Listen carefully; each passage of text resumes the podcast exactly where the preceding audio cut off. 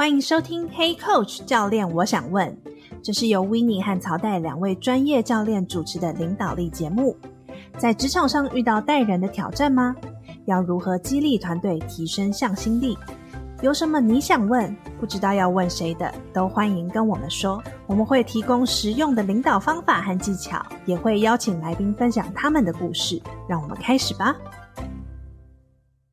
大家好，欢迎收听 Hey Coach 教练，我想问，我是曹代，我是 Winnie。哇，好快哦，时间马上六月底了。我们今天呢，也是想要用一个提问，让大家一起来 check in 一下，回顾一下过去这半年，呃，有没有很想肯定自己的一件事？那我也鼓励听众朋友，你也可以想一想，这半年你想要肯定自己什么呢？那我想先听听看 Winnie 的故事喽。我昨天在就是思考这个提案的时候，其实有蛮多事情的。那我觉得我今天想分享的就是我们这个 podcast 在思考就是要做 podcast 这件事情，已经思考大概有一年左右了，但是却都没有执行，直到今年我们才开始。那当然之前曹代有做过 podcast，他就比较没有那么多的担忧。但对于我而言，我过去都只有做来宾，我并没有真正自己去 host 这个 podcast，所以我觉得在当下的自己还是有一点，就是那种害怕的那种感觉，也感受到了自己是愿意跳脱那个舒适圈。很多时候就会跳出那个，就是最近蛮红的那个 YouTuber Do Do Man 的他们的一个主题曲里面，他就有说：“你做了才懂。”嗯，对。更多的，如果我只是去害怕，或者是我只是去担忧，然后去想象我的害怕的话。其实那不会真的帮到我，嗯，但只有在做的过程当中，然后不断的挫败，然后或是学习，然后再重新调整。那我觉得这个过程就是才看到那个自己的成长。舒适圈它不是一个固定的大小，舒适圈是可以调整的。就是每当自己愿意多跨出那一步的时候，其实你的舒适圈就往外长了一圈，嗯，所以就特别能够感受到那个。自己的舒适圈又扩增的下一节，很有共鸣诶，因为我觉得我们谈要做 podcast 这件事情，其实真的有酝酿了蛮久。然后我心中一直觉得很卡关，就觉得哇，好像做这件事情一定要。做到好，或者是做的很完美，或者是要做就要一直做下去，有一种就是给自己这样子的一个框架。反而回头来看，我们这一集刚好是第十集，然后我觉得我们是一个，就是真的是做中学，可能从一开始音量啊，或者是我们的这个对麦克风的距离啊，就是都还在调整当中。可能一开始希望很严谨的去把我们想要表达的东西谈出来，那一直到可以跟啊、我们的受访者聊聊，或者是谈谈。不同我们觉得很有兴趣的主题，那我觉得这个是给自己的一个机会，看看说有哪些在目前自己的工作中还没有机会去尝试，还没有机会去发挥的地方，然后也希望说回应到我们为什么要创立黑 Coach，希望可以协助更多伙伴。那我觉得这真的是回头看看我们黑 Coach 的这个品牌，其实四月才正式发布这个品牌，然后到现在，我觉得我们看到说这中间的累积。跟我们这身边的这些支持的伙伴一起在这个过程中学习，然后磨合，感谢大家的坚持，然后也很想肯定说自己呃愿意持续的去尝试，然后也愿意在这个过程中放掉一点执着，让这个过程可以更开心。然后我觉得我跟 Winnie 也常常会有一些很真实的对话，一起来回顾我们现在的状态如何。那我觉得那个是蛮宝贵的。嗯，没错，所以我们录 podcast 的时间都是我的早上嘛，所以我刚好今天也是一早起来，然后打开我的信箱或是一些我的这些内容的时候，就看到有一个朋友在 linkin 就直接分享说，哦，就是非常感谢我们无私的分享，然后也很希望我们可以持续做下去。近期有越来越多人会这样私讯我，然后或者是也会还蛮感谢我们在某一集里面提到什么内容，这真的是各位在职场上蛮常遇到的一件事情，给他一些不同样的思维，然后让他愿意去正视这个议题。越来越多的，不管是朋友啊，或者是听众给我们的回馈，或者是给我们的提问，我觉得那个都是支持我们持续前进的一个力量。像我们今天就有收到几个蛮棒的问题，然后可能也是很多听众会有共鸣的一些议题。那当然，最后也有一些我们自己对于现在时事的一些议题的反思。透过今天这个每个月月底 Q&A 这一集，然后可以跟大家一起聊聊你们在领导力上遇到的一些，不管是挑战或者是疑问，然后我们都可以在这个场域跟大家一起分享。那我们今天的第一个提问呢，啊，我们的听众分享到他想要问一个跟领导力养成、带动团队还有自己职涯的问题。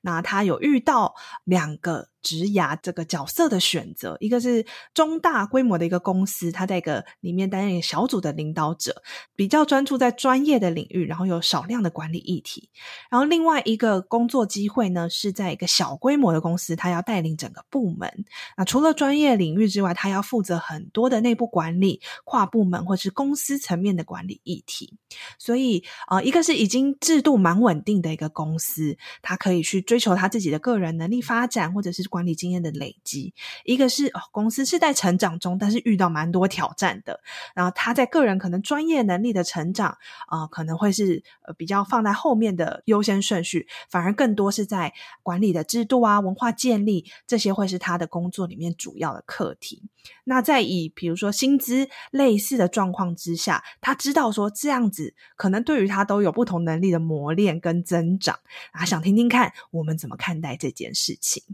我们的职涯专家跟这个领导力教练 Winnie，从你的角度，你会怎么看呢？我觉得他的这个议题真的是蛮长，因为我过去做 Head Hunter 嘛，或是做 HR 的时候，真的是蛮长，有人会出现的问题。我有 A、B、C 三个 offer，那我到底该选择哪一个？我前一阵子也才 po 了一篇文，叫做就是透过四个 C。就是 A、B、C 的 C 的原则，帮你重新塑造你自己的职涯之路。那我觉得这个概念其实蛮适合在呃每个时刻都可以来帮自己来做一个 check-in，因为你的职涯阶段会随着你的经历或是你的人生阶段的需求不同，会去做一些调整。第一个 C 呢，会讲的是比较偏公司的大方向愿景，或是这个产业。如果你本身已经对于这个产业是蛮清楚的，你想要服务的领域，然后公司的愿景、它的价值观、它的客户群，跟你自己的兴趣或是你自己的这种 passion 是否有一致的，我觉得这一块就可以先去思考。那感受出来，现在这个伙伴他已经蛮清楚，A 跟 B 应该是。同样类型的一个产业了。第二个就是可以去思考是你自己本身会喜欢在什么样子的工作文化里面去就是服务。其实每天我们最多是跟人相处，而不是只是做事情。所以你期待什么样子的领导共事？因此，我想回应给这个听众，就是说再去思考一下。在你可能在做面试的时候，A 公司就你的了解，他的工作文化是什么样子，感受得出来是制度比较清楚，人与人之间的沟通相对是少的。如果是 RD 好了，如果真的就是只喜欢在钻研某个领域的话，也许这份工作就会很适合你。那如果你本身对于一样都做 RD，但是其实你很喜欢跟别人互动，因为你的本性就是有一个喜欢跟别人连接互动的话。那也许 B 公司就会很适合你，因为你可以去做一个广度的延伸，而不是只是在你的专业领域。所以我觉得都没有对跟错，还是回归到或者哪个比较好，还是回归到你自己喜欢的文化，然后喜欢的领导风格是什么样子。第三个部分的话，就会是回归到自己本身的职涯发展，就是对于你自己未来的。一年、三年、五年到十年的职涯规划，你希望这个路径可能会长得什么样子？比如说，职能这种某个专业领域去当上这个领域的专家，还是你更多是希望让自己可以坐上领导的阶层？就像最近刚出的一本书，至少当上一次主管吧。郭嘉琪分享的这本书，预告一下，之后他会来上我们节目哦。他书中内容也就有分享，就是就像是我们上高层楼，可以去看一下但如果你真的觉得不适合，你也还可以回来，它不是一个不可逆的一个路径。最终还是去思考一下，你希望的职涯发展朝哪一个方向去前进。这个听众有分享，其实薪资比较接近的情况之下，你就只要考量这三个点。那最后一个 C 的话，其实才会是薪资福利。如果其实都是同样职等的工作，也在同样的产业，其实薪资不会差距太大。它最后的 decision 应该都是在最后一个，会是你自己的需求。大家就可以透过这四个 C 的层次，重新去为自己思考。最后一个就是说，要回归到自己，到底我在害怕什么呢？我在面对 A 跟 B 的选择的时候，为什么我会犹豫？那就是可能有一些害怕的声音，你可能要先去理清你害怕什么，然后看如果真的发生了，那你可以如何去解决这样的问题？比如说，好，如果今天真的我选择了 B 公司。B 公司就是那个比较小型的，他板担人比较大的呃管理责任的公司。如果那自己目前是管理经验比较少的，那如果我真的去到了这种小公司，当我需要管理人的时候，那我就要有配套措施，就是我可能要跟我的主管要有定期的一对一，让他回馈，或是跟自己内部的员工也要有团队的共识，然后不断的去调整。但同时也需要外部的资源支持你，看一些领导的书籍，上一些课，然后将这些的知识运用到自己的工作职场当中，你才会渐渐的去提升自己的状态。这个会是一个初步的想法，然后可以跟这位听众或者是跟各位分享。嗯，我觉得蛮完整的，就是从这四个 C，就是公司 company 公司的愿景，然后到这个公司的 culture，我自己个人的职涯发展 career，然后到最后再看薪资福利 compensation。因为我觉得很多时候，可能我们在看到新工作的时候，呃，那个薪资福利是一个最具体、大家最容易看见的，然后可能它也会让我们。有点本末倒置，回头来看，我可能以这个薪资福利出发的话，那就有点可惜，没有看到前面这三项。所以，就像刚刚 Winnie 提醒大家的，整体的去考量，然后去看见说，诶，你自己的不只是职涯的发展，或是你人生想要往哪里走，那哪一个环境其实是跟你更契合，或是可以协助你往你更想要享受的人生的那个方向前进。这是我们在思考职涯的时候啊，我觉得还蛮有帮助的几个面向的提醒。嗯，就像我们上一集所分享的，薪资它最后只是个产物，换工作或换公司或是升迁的一个产物。但真正每天驱使你在起来很有动力，我想要今天去工作，其实是你做的那个产品的那个愿景，或是这一群人是不是我喜欢一起合作的人。以及我做的这件事情对于未来的我的帮助是什么？这三个点都会是唤起你心中的这个 motivation 的那个动能的一个原因。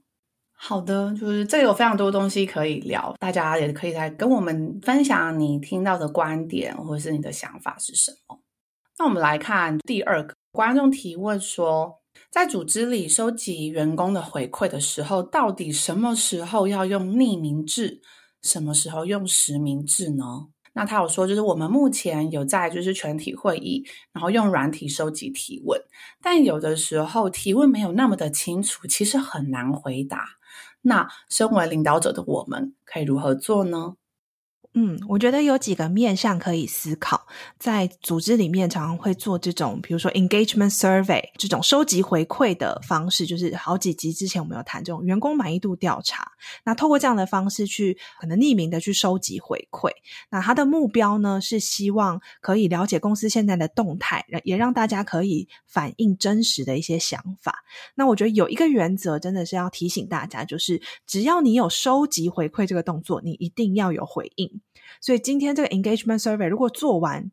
你没有告诉大家做的结果，也没有告诉大家这个结果出来对我们的影响，或者是我们会采取什么样子的行动来回应，那其实大家都知道这个只是一个形式而已，它不是真的。所以以后其实，在 engagement survey 的这个过程，大家也不会提供一些真实的讯息。对于组织的角度来看，只要我有开放收集回馈，就一定要有回应。那这个回应可能有很多不同的方式，像这位听众提到的，他可能在全体会议里面，然后他用一个软体去让大家可以提问，那里面的提问可能都是匿名的，所以在这个匿名的提问的时候，领导者可能他就直接在啊这个全体会议希望可以回应大家，但因为提问不是那么清楚，所以很难直接回应到。那我觉得他可能可以采取的一个方式是，呃，让这个员工知道说，我听到了，我收到你的这个想法，我。无法很清楚的去解读，但我很希望可以展开这个对话。那我希望有一个直接的沟通管道，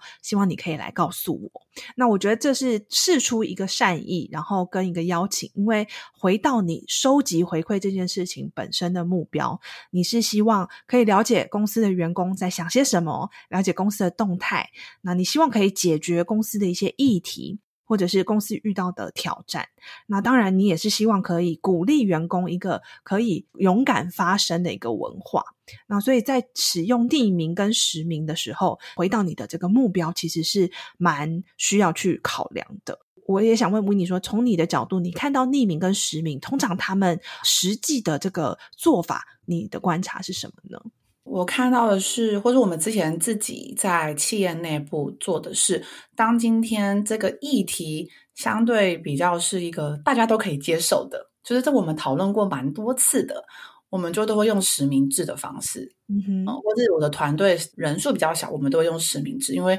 也希望让每一个人有那个 accountable，就是有那个责任感，然后或者是大家本来对这个议题就蛮清楚的，我们就会用实名制，比如说哦。我这个上课的回馈如何？这都是实名制，嗯、就是让大家愿意直接去很清楚的分享出来的，那个安全感比较高。但如果相对是一些比较少在讨论的议题，那我们可能就会先采取匿名制，因为我们最主要可能会先只要是收集这些想法，但我们会再让员工们知道说，哦，这些想法呢没有对跟错，我们只是想听听看你的声音，接下来公司后续会有什么样子的。Follow up，然后我们可以再重新来讨论这个议题。然后有的时候是用呃软体去收集的，有的时候呢，甚至是用这种 workshop 的形式，嗯、然后几个人一个小组，然后去讨论，然后他们可以去最后以小组的名义来分享他对这个议题的想法为何。嗯、那也会建立起就是大家更高的信任度，不会害怕说哦。那我说出来了会怎么样？因为我们是以一个小团体去出发的。举一个例子来讲好了，假设我今天对于公司的未来策略走向我不是很清楚，或者是诶公司发布了一个新的呃一个方向，那我有很多的好奇或是疑问，那公司在。引进这样子的改变的时候，你可能就可以创造一个可以让大家对话的平台。呃，有一些公司它可能会进行汤后，汤后就是有点像全体的会议，让大家可以真的提问。但你的公司如果没有这个习惯的时候，你可以透过跨部门的或者是同部门的小组，让他在小组里面可以互相讨论。那这个讨论可能是，诶，我对于这个议题我有哪些好奇或是疑问，你就把它都列出来。那今天不是一个。只是我来质问，呃，这个公司高层告诉我一个标准答案，而是这个议题其实是我们公司大家共同重视的，是创造一个大家一起看见挑战、看见问题可以共同解决的。那我觉得这个是这位听众也可以思考的面向。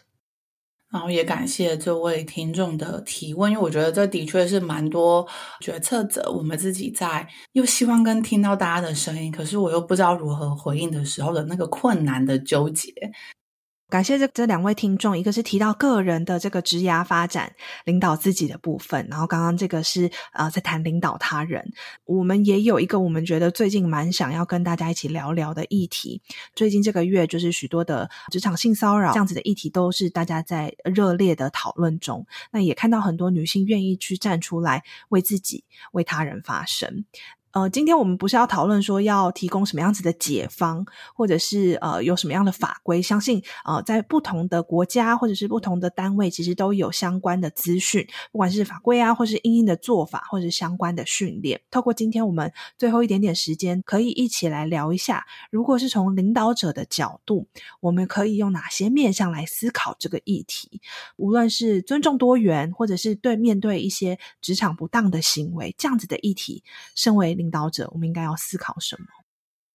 那我现在分享就是从组织层面好了。那我们身为领导者，我们可以思考一下，就是创造一个健康的职场环境，为什么这么的重要？如何去创造这个健康的职场的环境呢？因为它其实就是一个打预防针的效果。更多的是，除了公司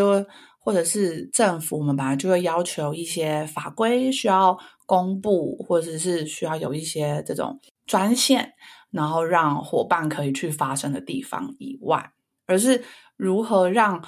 真的事情有发生，或是这个议题它可以被同仁们平常在日常生活当中，他就愿意去有意识到，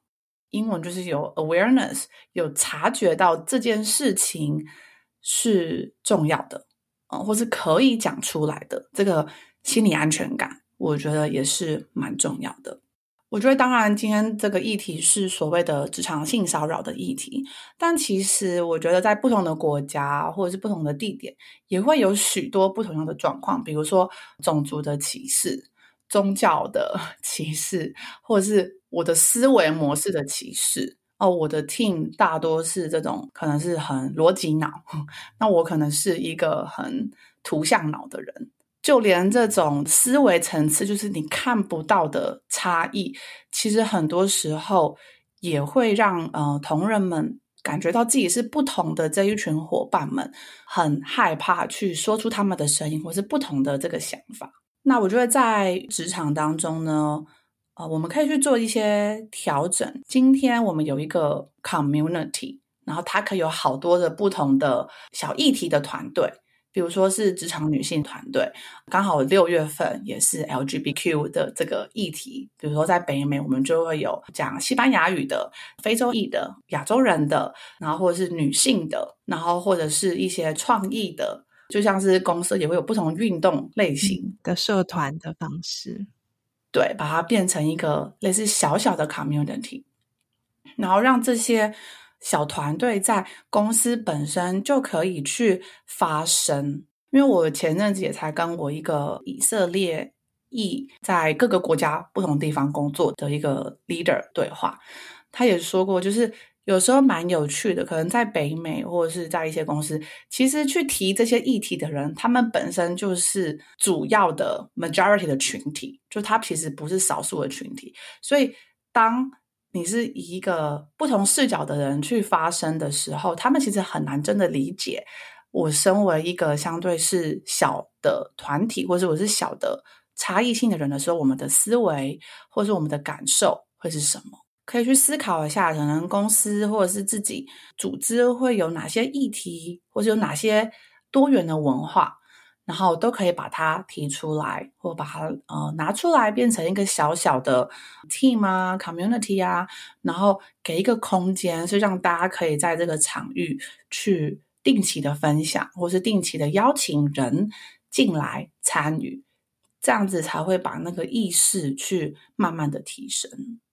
我很同意耶，因为我觉得，呃，如果这只是一个公司，比如说 HR 要做的某件事项，然后他就是来执行的话，那可能就会很容易陷入刚刚你说以色列那位 leader 看见的，诶，我是多数人，然后我无法理解少数人的一些想法。但是当他愿意把这个空间打开，变成让员工在这个里面扮演更多的参与的角色，或者是呃领导的角色，他就开放了更多可能性，然后。像这些的公司里的社团或者是社群，它不是要让你变成呃每个人标签化，而是他希望可以让你在公司里也可以感受到那个归属感。然后它的界限不一定要非常的呃，你说只有你是这样子的人才能进来，而是在公司里开放更多人有这样子机会去对话，然后才可以更理解彼此的一些想法，去增进那个同理。嗯。那我这边从团队的角度啊，我觉得另外一个 leader 要思考的，就是领导者需要思考的，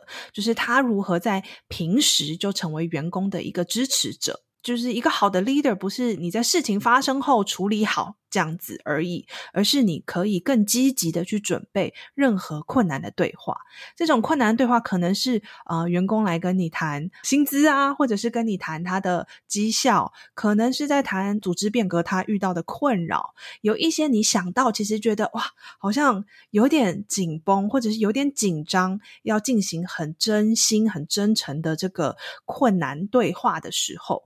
当你越有那个练习，平时其实就愿意去跟你的员工讲真话，那愿意有勇敢去进行这样子的困难对话，你就更有能力可以去支持你的团队或者你的组织去建立一个正向的文化。我们一直在说，呃，心理安全感这件事情，它其实不是一个今天看完这本书然后就回去做一件事，它真的是要在你的日常生活中以身作则的。当你有这样子的一个思维的时候，你在你跟员工的不管是一对一或者是团队里面，你可以让他们知道你是可以支持他们的。那他们遇到任何的问题或是挑战，他也会信任你，知道说你会站在他们这边，协助他们去找到最好的解决方法。所以我觉得这个是成为 leader 在平常其实就很有意识的要去做这件事情。做这件事情，它不会是做了一次就有效，它其实是需要时间去发酵的。就好像是我们种了一个种子，嗯哼，但是当真的来了水，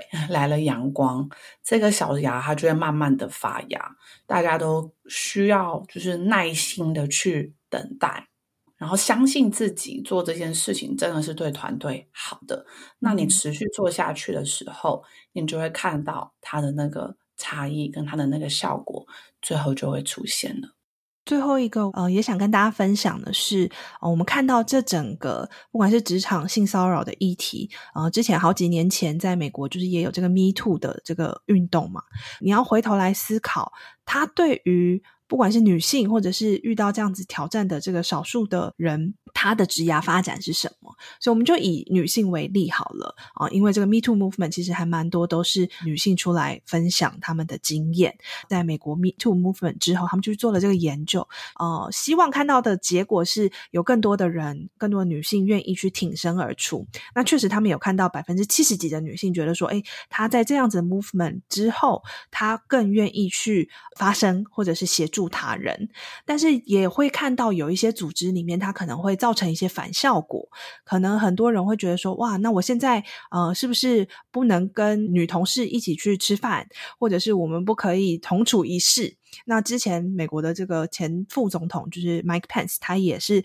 在讲说：“哦，如果我太太不在的话，我就不能跟女同事一起用餐。”其实你想象这样子的事件，它是一个。对于女性的职涯是有很大的打击的。今天如果我在有权的领导者的这个群体里面，我因为害怕有任何的这样子会被人误会啊，或者是有什么样子的可能会被指控的这个可能性，然后而阻断女性加入领导团队。会是本末倒置的，所以我觉得要我们要很有意识的去看说，这样子的不管是事件或者是现象，对于我们在思考女性的职涯发展，是不是会有产生什么样子的负面的影响？这是我觉得每个 leader 都要很有意识的去观察这件事情。刚刚说这个决策是来自于他的害怕，他的那个恐惧，嗯，因此他就做了一个阻断。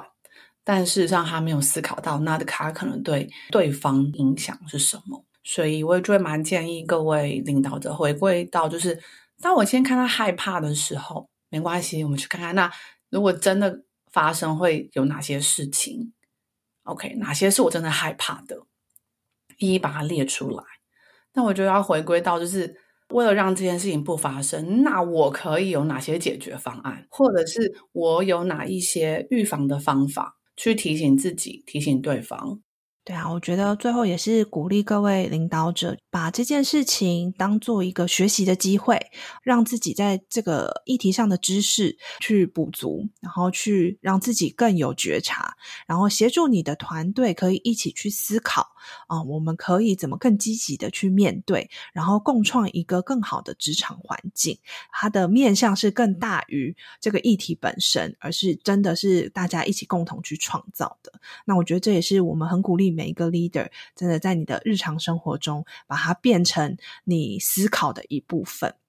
我们七月、八月的时候，也会在持续讨论这个心理安全感的这个议题。不管是我们的 podcast，或是我们的读书会，也都会有这部分的议题。所以也很欢迎各位可以来参加那个场域，是可以大家一起来共创讨论，然后去激发的。所以，呃，内容我们都放在资讯栏，然后也鼓励大家可以去追踪我们的 Facebook 跟 Instagram，我们都会在上面分享，不管是读书会啊，或者是 Podcast 的一些重点精华，然后希望可以让大家有更多的机会可以复习，或者是分享给你觉得会需要的领导者们。所以，如果你喜欢我们的节目，可以到 Apple Podcast 给我们五颗星好评，这样就有更多人有机会可以听到这个节目。你可以点主页的链接，给我们一张便利贴，告诉我们你的心得，或是你想问的问题，我们就有机会在节目中回应你的提问哦。感谢你收听 Hey Coach 教练，我想问，邀请你和 Hey Coach 的跨国人才社群一起共学，成为自信勇敢的领导者，共创更美好的职场环境。那我们今天就到这边喽，拜拜。拜拜。